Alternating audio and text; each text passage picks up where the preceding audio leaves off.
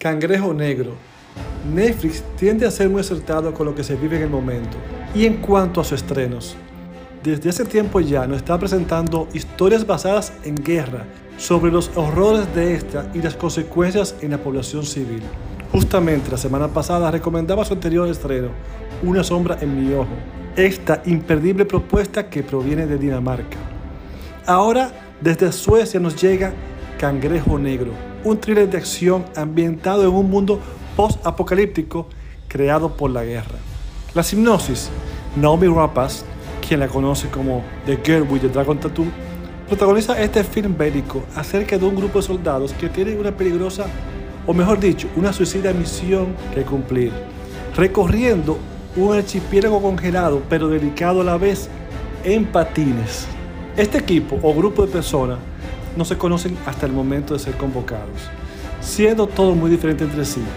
Pero nuestra personaje principal, nuestra protagonista, tiene un incentivo especial.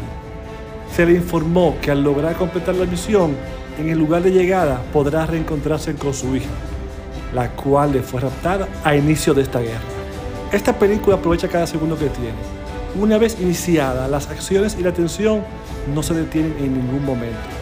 Los momentos de descanso incluso se sienten peligrosos por el peligro latente, valga la redundancia. Y uno constantemente se pregunta si el equipo va a sobrevivir o no. Y a esto le sumamos, claro, si realmente ellos son los buenos o son los malos. Es una película que nunca aclara quiénes luchan contra quiénes, pero lo que es evidente que el destino parece ser la suerte del mundo entero.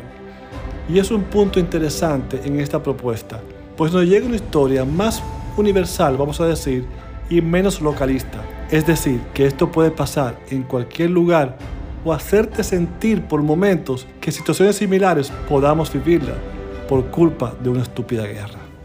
Adam Berg, su director, se estrena con esta producción, de la mano de Naomi Rapace, a quien, como mencioné, muchos la conocen por la película La chica del dragón tatuado. Dedos arriba, las actuaciones y la calidad de producción. Dedos abajo, tiene momentos predecibles, culpa de cliché y la misma historia. Y al final no mantiene la misma fuerza en la trama como ya nos habían entregado. Pero sí bien una buena propuesta para ver en Netflix.